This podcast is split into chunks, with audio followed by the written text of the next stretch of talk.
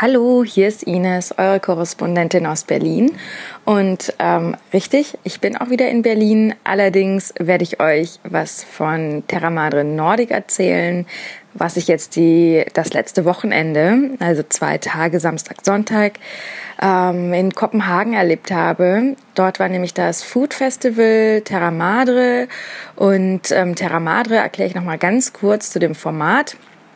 Es ist ein Format von Slow Food, äh, geboren in Turin. Dort gibt es das äh, äh, Terra Madre Madre, will ich das jetzt mal so nennen.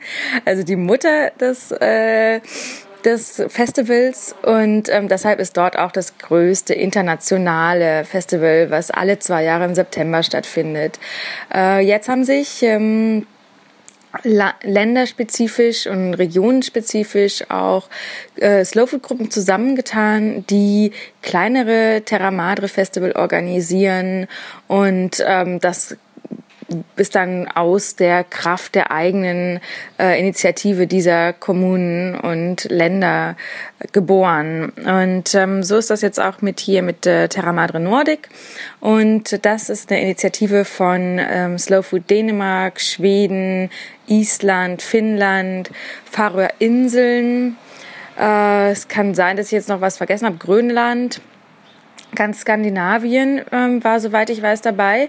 Ich habe die Foodstände alle inspiziert. Das Schöne ist nämlich, wenn man zu dem äh, kleineren Terra Madre Festivals geht, dass man auch wirklich schafft, ähm, sich alles anzuschauen, mit allen Herstellern und Produzenten zu sprechen, denn darum geht es nämlich eigentlich auch, das Vernetzen von Konsumenten und Produzenten, das Lernen über sehr besondere spezifische Produkte. Wir sollen ja nicht vergessen, dass Slow Food sich damit beschäftigt, altes Handwerk zu bewahren, Techniken zu bewahren, Wissen zu bewahren und ähm, Lebensmittel, die für die Kultur von einem Land, Volk, ähm, Gruppe wichtig sind, ähm, ja, zu bewahren eben. Also das ist so die, die, der Kern ähm, von diesen Festivals. Aber auch es gibt äh, Produzenten, die neue Dinge kreieren. Das ist jetzt nicht, dass man nur sich auf das Alte besinnt. Man kann auch mit den ursprünglichen Produkten neue gute handwerkliche Dinge produzieren. Zum Beispiel äh, gab es auch einen Produzenten, der ähm, ja ursprünglich aus Palästina ist und eben mit der Milch, äh, die er in Skandinavien findet, aber dann eben auch eine sehr hohe Qualität, die Käsesorten macht, die er aus seiner Heimat kennt. Ja, wie zum Beispiel Labne und Halloumi. Ähm, ja, aber ansonsten, das waren dann schon eher die Ausnahmen, drehte sich das Festival wirklich eher um die spezifischen Produkte der Länder. Und ähm, ja, was man dazu sagen kann, ich habe definitiv ähm, sehr viel Fischprodukte ähm, entdeckt auf alle mögliche Art und Weise ähm, zubereitet, also viel auch haltbar gemacht, entweder ähm, unter Öl oder geräuchert, also es wird definitiv auch viel geräuchert. Dazu ähm, habe ich aber auch noch mal ein sehr schönes Interview mit äh, Paula gemacht. Sie ist von ähm, Terra, Terra Madre, sage ich schon, von äh, Slow Food Schweden und ähm, aus der Slow Food Youth Gruppe. Die Slow Food Youth Gruppe hatte auch ihren eigenen Bereich, sehr, ein sehr aktives Movement und ähm, ich rate auch allen Menschen, die sich für Slow Food interessieren, ob jung oder alt, sich zu informieren, ob es in ihrem Bezirk, in ihrer Region, in ihrer Stadt schon eine Gruppe gibt und wenn sie selbst so voller Energie sind, natürlich kann man auch immer selbst eine gründen, dann kann man sich einfach an ähm, Leute Leute richten, wenden von der Slow Food Plattform und die helfen einem, eine Gruppe im eigenen Bezirk zu ähm, etablieren. Ähm, jetzt bin ich ein bisschen abgeschweift, aber nochmal kurz zurück ähm, zum Fisch.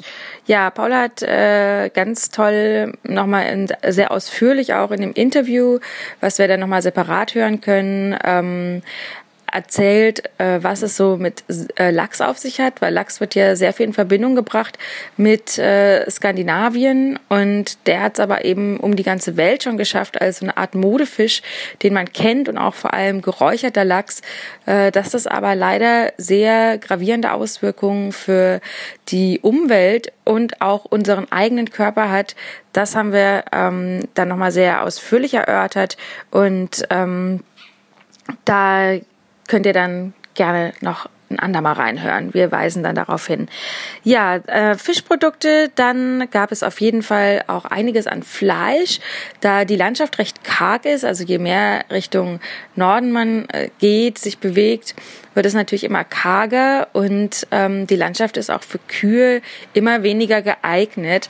Deshalb ist das eigentlich gar nicht so ein großes Produkt, dass man ähm, äh, ja Fleisch von Kühen macht man hat Weidehaltung auf jeden Fall, aber man sieht es eher in der Milchproduktion. Also die Produkte, die ich äh, gefunden habe, waren einige Käse, sehr schöne Käse. Ähm, die Tradition ist auf jeden Fall sehr, ähm, sehr alt der Käseproduktion und da auch sehr besondere Sachen. Ähm, es wird aus Ziegenmilch, aus Schafsmilch und aus Kuhmilch Käse gemacht. Dann ähm, gibt es auf jeden Fall viele Schafprodukte auch, was mich sehr gefreut hat, weil ähm, der Schäfer ist ja auch so ein bisschen eine vom Aussterben bedrohte Spezies. Und ähm, also der Beruf des Schäfers und der scheint aber eben im Norden auch noch sehr wichtig zu sein. Es wird ähm, auch viel Schaffleisch gegessen. Ähm, wenn man richtig, richtig Nord Richtung Norden geht, dann findet man auch so tolle Sachen oder besondere Dinge, sage ich jetzt mal, wie Rentier, was ich zum allerersten Mal probieren durfte. Und ähm, da, dazu kann ich sagen, es ist ähm, ein ganz super Fleisch, also hat kaum Fett, ähm, ist sehr dunkelrot und ähm, ja, hat eben auch so einen sehr speziellen wilden, fleischigen Geschmack, der mir jetzt persönlich nicht unbekannt war, weil ich auch ein großer Fan von Wildfleisch generell bin. Also wenn man jetzt gerne Reh isst, dann hat man sicherlich auch kein Problem, äh, Rentier zu essen, weil es ähm, eine gewisse Ähnlichkeit hat vom Geschmack her. Es ist ein sehr festes Fleisch auch auf jeden Fall. Trotzdem würde ich sagen, esst jetzt nicht alle Rentier, weil es soll auf jeden Fall was Besonderes sein. Es ist ein Tier, was nur in ganz äh, kargen Gegenden lebt und ähm, ein sehr spezielles regionales Produkt ist, ähm, ja, worauf auch die Isländer und Finnländer sehr stolz sind und ähm, ja, man sollte auf jeden Fall, wir haben das mit dem Lachs gesehen, nicht versuchen, Produkte ähm, als Welt ähm, Weltmodeprodukt zu etablieren, weil dann gibt es ganz schnell Probleme. Und das ist sehr schade, weil dann auch äh, ja, sehr traditionelle ähm, Produkte in Verruf geraten und vielleicht sogar gar nicht mehr existieren in ihrer ursprünglichen Form, weil sie nur noch für den Massenmarkt produziert werden. Ähm, das ist immer so generell auch ähm, der Zwiespalt zwischen was ist jetzt noch klein, was ist äh, schon groß. Und ähm, bei dieser Art von Festival hat man eben eine super Gelegenheit, genau diese kleinen Produkte kennenzulernen, die Leute, die dahinter stehen, mit denen zu sprechen. Ähm, und auch wirklich viel über die Produkte zu erfahren und ganz besondere Dinge zu probieren. Außerdem, was ich natürlich noch nicht erwähnt habe, ist natürlich die äh, ähm, Produktion von Bier äh, ein großes Thema. Es gibt ganz spannende Biere, ähm, Craft Beer Styles äh, noch und nöcher. Also ähm, sehr vielfältige Geschmackserlebnisse. Da sind die Dänen sehr ähm, innovativ und ähm, äh, experimentierfreudig unterwegs. Äh, dann auf jeden Fall Äpfel, Apfelprodukte, Apfelsaft, Apfelcidre, Cider Da gibt es äh, sehr, sehr große Paletten auch. Da habe ich wundervolle Sachen probiert.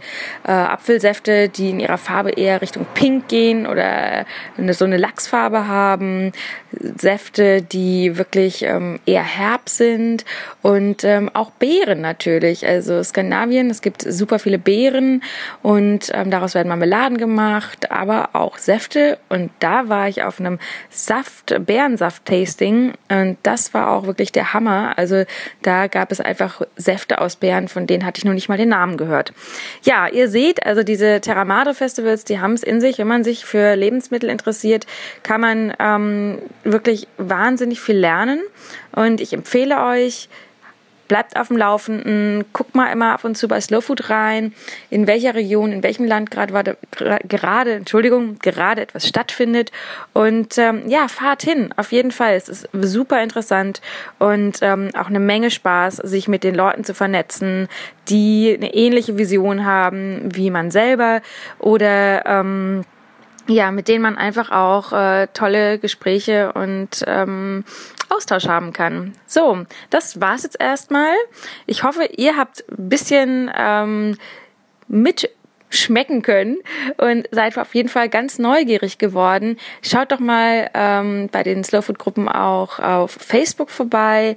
Da passiert auch immer viel. Da sind immer so ein bisschen die neuesten Updates und ansonsten eben die ähm, Webseiten. Also da hat äh, Slow Food Deutschland zum Beispiel ist da sehr gut aufgestellt und ähm, wenn man sich dafür interessiert, kann man auch erstmal eine E-Mail schreiben und bekommt Informationen. Und äh, toll ist es natürlich auch, wenn man Mitglied wird. Das kann ich nur empfehlen. Es ist ähm, eine tolle Slow Food Familie, die einen hier ähm, in die Arme nimmt, sage ich jetzt mal, und alle Türen und Tore öffnet zu viel Wissen und ähm, tolle Vernetzungstechniken. Ich wünsche euch was und sagt bis zum nächsten Mal. Wenn ihr zu den ganzen hörbaren Content noch ein bisschen visuelle Inhalte haben möchtet, dann schaut doch einfach mal bei mir bei Instagram vorbei. Bei Ines Lauber findet ihr Bilder zu Terra Madre, aber auch zu sonstigen anderen Erlebnissen, die ich hier ähm, in Berlin hauptsächlich äh, mache, Entdeckungen oder äh, neue Experimente aus der eigenen Küche aber sonst äh, auch natürlich auf Reisen immer ein bisschen was erzähle und es gibt Bilder mit Geschichten und Geschichten zu Bildern. Ähm, ja, einfach bei Instagram vorbeischauen und ähm,